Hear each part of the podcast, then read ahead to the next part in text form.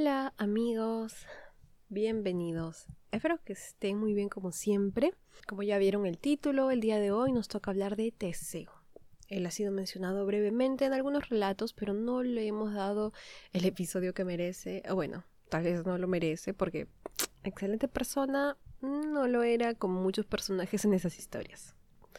Antes de continuar, les quiero recordar que los episodios ahora serán dos veces por mes, es decir, una semana sí y la otra no.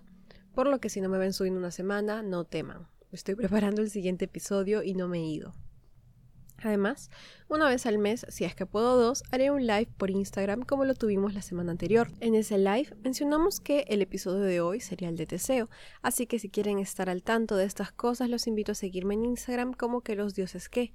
Sin más que agregar, mis queridos amigos, empecemos.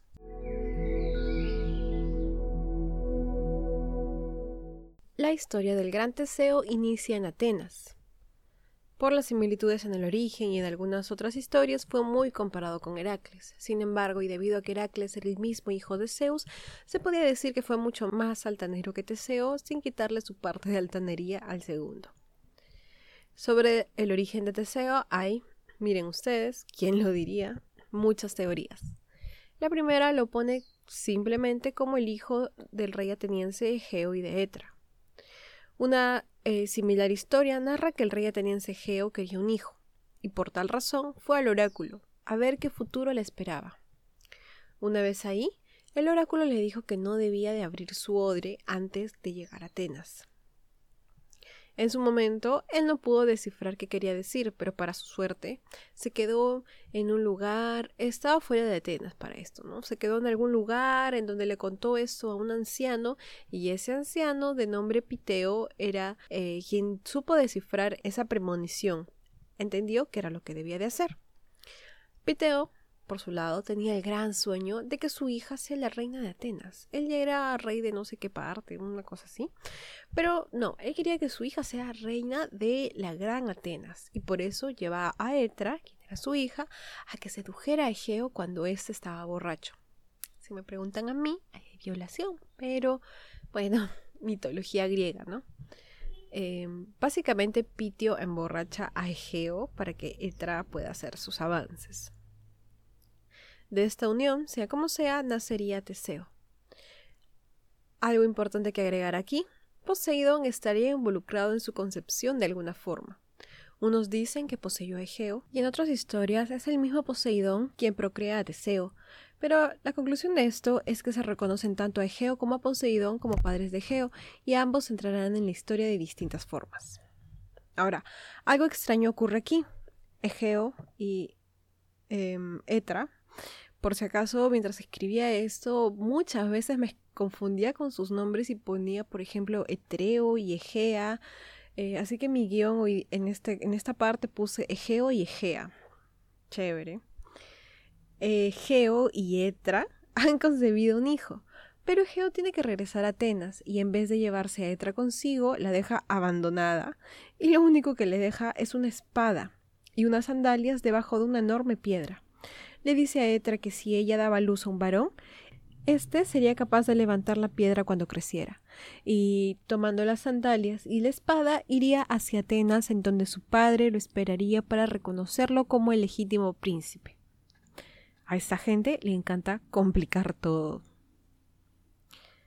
Bueno, en verdad, la historia cuenta que Geo quería evitar que mataran a su hijo porque siempre estaba la amenaza de los parientes que le quieren quitar el trono, ¿no? Ya son cosas que son muy comunes en la mitología. Entonces, dicho y hecho, cuando Teseo creció y Etra le hubiese revelado el secreto de su origen, el héroe parte al encuentro de su padre, como en la vida de los héroes nada puede ser fácil, el camino a Atenas resultó ser el primero de muchos obstáculos que éste encontrará hasta llegar a su destino final.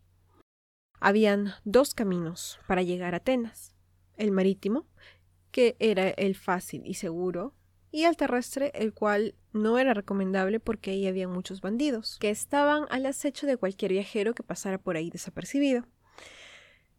Como hijo de Poseidón que todo lo puede, Teseo decidió ir por este último camino. Claro, era un chivolo, pero tenía que probarse desde ya. Además de esto, desde niño Teseo siempre había admirado a Heracles y quería siempre parecerse a él. En una ocasión, incluso cuando tenía siete años, llegó a conocerlo en una cena dada por su abuelo, en donde el héroe tebano asistió como invitado. Por todo esto, no era sorpresa que Teseos quisiera siempre ponerse retos. El camino hacia Atenas fue un sendero de gloria para él. Se encontró con el gigante Perífetes, quien aplastaba todo lo que pasaba por allí. Teseo lo venció sin mucho esfuerzo para luego apoderarse del mazo que usaba de arma para él mismo. Más adelante se encuentra con el bandido Sinis, quien ataba los brazos de sus víctimas en dos pinos que habían sido juntados por él mismo. Como podemos entender, al momento en el que estos pinos volvían a su posición natural, la víctima era descuartizada. Teseo permitió que lo ataran, pero de alguna forma logra escapar, por lo que resulta ileso de este intento. Procede a castigar a Sinis, aplicándole el mismo castigo que él utilizaba. En la modernidad, los mitólogos em, interpretan a Sinis una personificación del huracán cuya furia dobla hasta los árboles más corpulentos. Continuando con la gran gira de Teseo camino a Atenas, se encuentra con Esirón, un bandido amante de las tortugas. Un ángel es Ciro. No sé si es Esirón o Esiro, lo escribí de las dos formas, lo siento. Eh, él solamente amaba las tortugas, quería vivir con sus tortugas en paz. Ah, no, esperen. Las tortugas comían carne humana. Ah, ya. Bueno, olviden lo que dije. Ciro obligaba a los viajeros que le lavaran los pies y cuando los pobres viajeros se agachaban para hacerlo, los noqueaba con, el, con la punta del pie y los lanzaba al mar en donde se ubicaba su criadero de tortugas comedoras de hombres. ¿Podemos decir que es un encanto? De repente no. Bueno, no vamos a decir nada de él. ¿Pensamos que Teseo caería frente a este individuo y sus tortugas? Obvio que no. El episodio recién empieza. No tendría sentido que se muera ahorita Teseo. En verdad no le piensa mucho y de una patada manda a volar Ciro directo a sus tortugas donde, de la misma forma que con Acción, sus mascotas terminan por devorarlo. Así, continuó su viaje Teseo y se enfrentó a otros dos bandidos, hijos de gigantes o algo así, y para no ser más larga la cuestión, obviamente acabó con ambos dejando libre de bandidos el camino hacia Atenas. Finalmente, Teseo llegó a Atenas, va dispuesto a tomar su lugar como heredero del rey y pronto a convertirse el mismo rey de Atenas.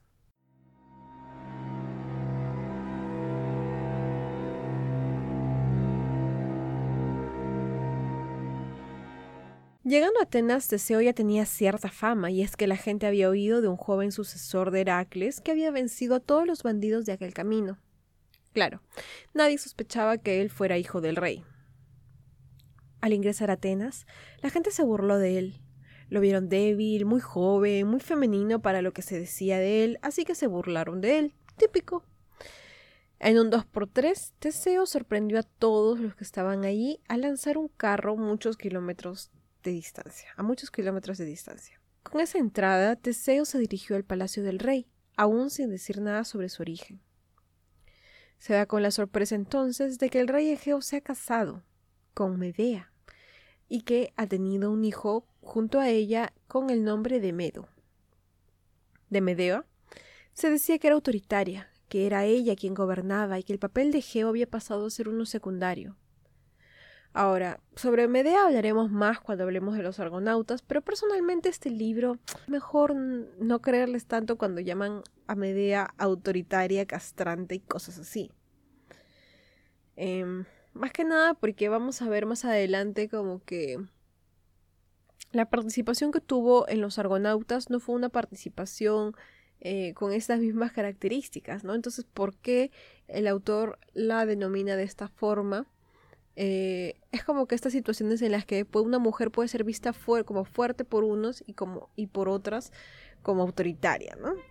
Son cuestiones de, de interpretación, supongo. Bueno, resulta que Medea sospechaba algo de aquel joven que se había presentado frente al rey.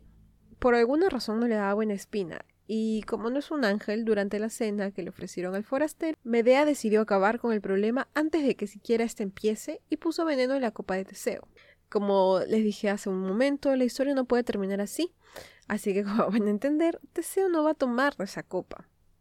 Por alguna premonición, alguna intuición o algo así, él siente en su corazón que no debe de beber esa copa. Eh, pero el sentimiento es tan repentino que hace que suelte la copa y ésta cae al suelo, estrepitosamente manchándolo todo. Una escena así llama la atención de todos los comensales, ¿cierto? En especial la del mismo rey. Él ve al suelo la copa de vino y mientras su mirada sube hacia el rostro de aquel muchacho, la espada tan singular que éste cargaba le llama la atención. Él ha visto esta espada antes. Él sabe de dónde viene esa espada. Su hijo, su amado hijo, ha regresado. No pasa mucho tiempo hasta que el rey logra botar del reino sin desterrar del reino a Medea y a su hijo, que en verdad no sé ni qué tenía que ver, porque no era para que los desterrara. Ah, bueno, lo siento. Escribí esto y ahora que estoy recordando lo que acabo de contar, obviamente los desterró porque Medea intentó matarlo, ¿no? Aunque ellos, ¿cómo podrían haber sabido que lo querían matar? Pero bueno, destierra a Medea y a su hijo. Él dijo que supuestamente también era suyo. Muy frío el señor, así que tan autoritario y castrante no era Medea. Pero bueno, en un abrir y cerrar de ojos, Teseo es el nuevo príncipe de Atenas.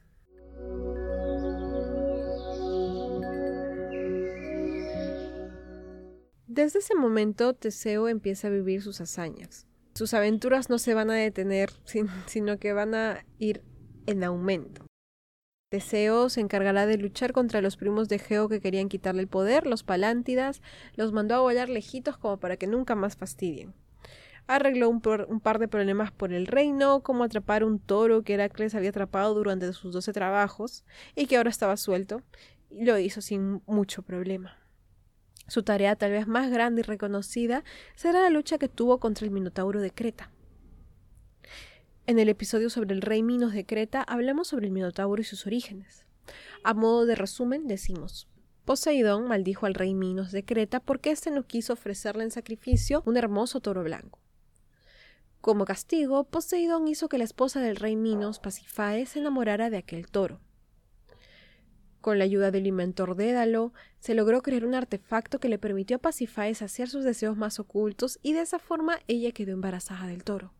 Sí, quedó embarazada del toro. Un silencio, por favor. De esta unión saldría el famoso Minotauro, y, si quieren saber cuál fue su nombre y bueno, cómo ocurrió su desarrollo, les sugiero que escuchen ese episodio. ¿Cómo intersecta esta historia con Teseo? Como bien recordamos, el Minotauro se encontraba atrapado en un laberinto en el cual cada año siete hombres y siete mujeres eran arrojados para servir de alimento. Teseo, que un día pasaba por ahí, o en verdad no sé cómo fue que se enteró, pero Teseo oye los suplicios de los jóvenes y se conmueve por ellos, por sus padres, por las familias, cómo es posible que una tradición así de terrible se haya arrastrado tanto tiempo, cómo pueden permitir que estos jóvenes mueran de una forma tan cruel. Entonces él desarrolla un plan, él va a intervenir. Primero, se va a hacer pasar como uno de los tributos y de esa forma va a lograr escabullirse en la expedición. Ya saben que para estas grandes hazañas siempre depende si el destino estará de tu lado o no, o mejor dicho, si el oráculo te favorece o no. Para suerte de Teseo, el oráculo le dijo, mano, está excelente, te va a ir muy bien, tú dale con todo, pero tu guía para esta empresa debe ser el amor. Si es por el amor, todo lo puedes. Si no, ahí nomás quedaste. Eso fue, ese fue el vaticinio del oráculo, esas palabras exactamente. Egeo, que estaba al tanto de la situación, fue a la playa a despedirse de su amado hijo. Le dio el barco que llevaba, le dio, para el barco que llevaba, un juego de velas negras. Si por alguna razón la desgracia alcanzaba a Teseo y éste fallecía, él debía de cambiar las velas del barco para que cuando Egeo, quien lo iba a estar esperando todo ese tiempo, mirando la orilla del mar siempre, eh, vea que se aproximaba un barco con velas negras, él supiera que su hijo no logró su hazaña y falleció. Si en cambio Teseo triunfaba, las velas que usaba usar el barco debían de ser blancas. Así, el rey sabría que tuvo éxito. Con todas esas indicaciones, el héroe partió rumbo a Creta. Cuando llegó, Teseo se dio a conocer junto a sus compañeros. Ariadna, hija de Minos, quedó cautivada por las palabras y por los rizos dorados del joven y no pudo evitar ayudarlo. Sin embargo, esto significaría peligros para ella, y por esta razón le hizo prometer a Teseo que una vez que ella, él logre matar al Minotauro, él debía de llevársela como esposa. Teseo acepta y así la princesa le da un ovillo de hilo rojo, el cual debía de desenrollar conforme se adentrara en el laberinto. Teseo se adentra en aquel laberinto construido por Dédalo y conforme avanzaba más se desorientaba. De no ser por el hilo rojo no sabría cómo regresar a casa. Así, después de unos momentos, Teseo encuentra frente a sí mismo al temible Minotauro. Una criatura tan grande y poderosa, llena de ira y de enojo. Nadie se le había enfrentado. Pero Teseo no era alguien ordinario, y bastó de una corta lucha para acabar con la vida de aquel desdichado monstruo. Gracias a la ayuda del hilo, Teseo pudo salir del laberinto sin mucho problema, y al hacerlo llegó hasta donde se encontraba Ariadna, quien lo acompañó en su viaje de regreso a Atenas. Una hazaña más cumplida. Ahora encima se trajo una esposa. ¿Quién lo diría? Solo cosas que le pasan a los seres griegos. En fin, por cosas de la vida, Ariadna no sería su compañera de por vida. Verán, cierto Dios la vio y dijo, ah, no, esta es para mí, esta mujer de aquí es para mí. Déjala en la isla de Naxos y yo paso con mi jipeta a recogerla porque yo también tengo una jipeta y la tengo full con todos mis shori. Ese Dios no fue nada más ni nada menos que Zeus. No, mentira, no fue Zeus, pero seguro todos ustedes creen que era Zeus, ¿no? Sorprendentemente, esta vez no fue el que intentó secuestrar a alguna mujer, ni a un hombre, ni a un animal, o nada. No, Zeus no intentó secuestrar nada en esta historia. Qué raro, ¿no? Bueno, el que decidió que Ariadna sería su esposa fue Dioniso. Sí, el dios del vino, la agricultura, fecundidad y cosas así. Lo mínimo que podrían haber hecho eh, este par era comunicárselo a Ariadna, ¿no? Pero no lo hicieron. Teseo la dejó abandonada en Naxos, y cuando ella despertó, solo pudo ver la nave del héroe alejándose. La princesa gritó y lloró, pero él nunca volvió. Ahora, miren esta cita y cómo saber si un libro fue escrito por un hombre o no. Sin ofender a mis lindos seguidores hombres que no son para nada así y que seguramente nunca dirían una cosa así, miren esta cita eh, y lo que dice sobre el evento. Llegó Dioniso y al contemplar a la hermosa Virgen tendida en la orilla del mar, quedó tan prendado que el resto se lo puede imaginar el lector. Una vez más, se cumplía el aforismo de no hay mal que por bien no venga. Cuán fácilmente se consuelan las mujeres, sobre todo si las consuela un dios. Ariadna obtuvo así el dios de la inmortalidad. ¿Qué más podía pedir? no sé, amigo, que le avisaran que la van a dejar abandonada y que le preguntaran, oye, ¿te quieres quedar con el héroe cochino que te abandona o con el dios pervertido que de la nada decidió secuestrarte? No sé, ¿no? De repente. Una consultita por ahí no le hubiese hecho daño, ¿no? Muy bien. Entonces, Teseo derrotó al Minotauro y regresa a Atenas, muy feliz a reencontrarse con su padre. Ya no tiene esposa, pero igual está feliz porque le queda a su padre y sabemos que ama a su padre, así que eso es lo único que interesa. El rey, por su lado, esperaba ansioso.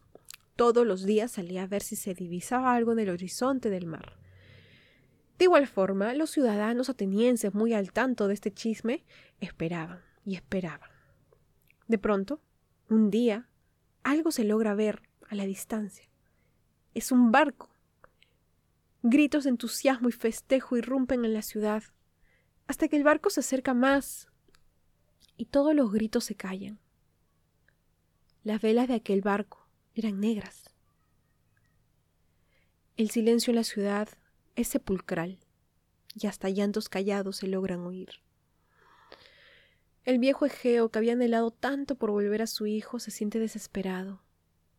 Su hijo ha sido devorado por el Minotauro Qué gran dolor sintió. Nunca otro más grande que el perder a su primogénito.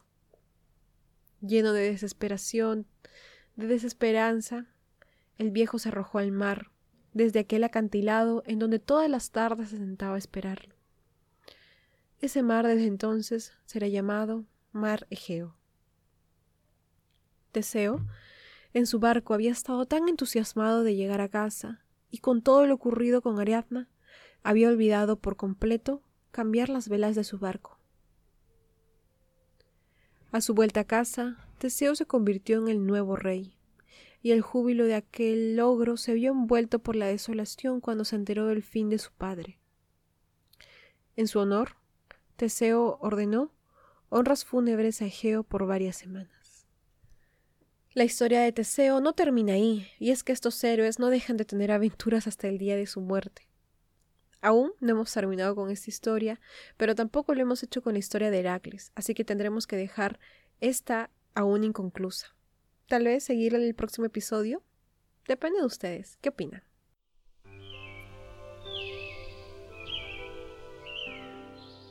Espero que les haya gustado mucho este episodio. Em, como ya lo dije tantas veces, vamos a tener dos episodios por semana, así que la próxima semana no hay episodio, pero por favor díganme si desean continuar con la historia de Teseo o si quieren tener una historia nueva la próxima semana. Em, muchísimas gracias por escribirme, por escuchar, ya saben lo de siempre y que tengan una excelente semana. Gracias, chao.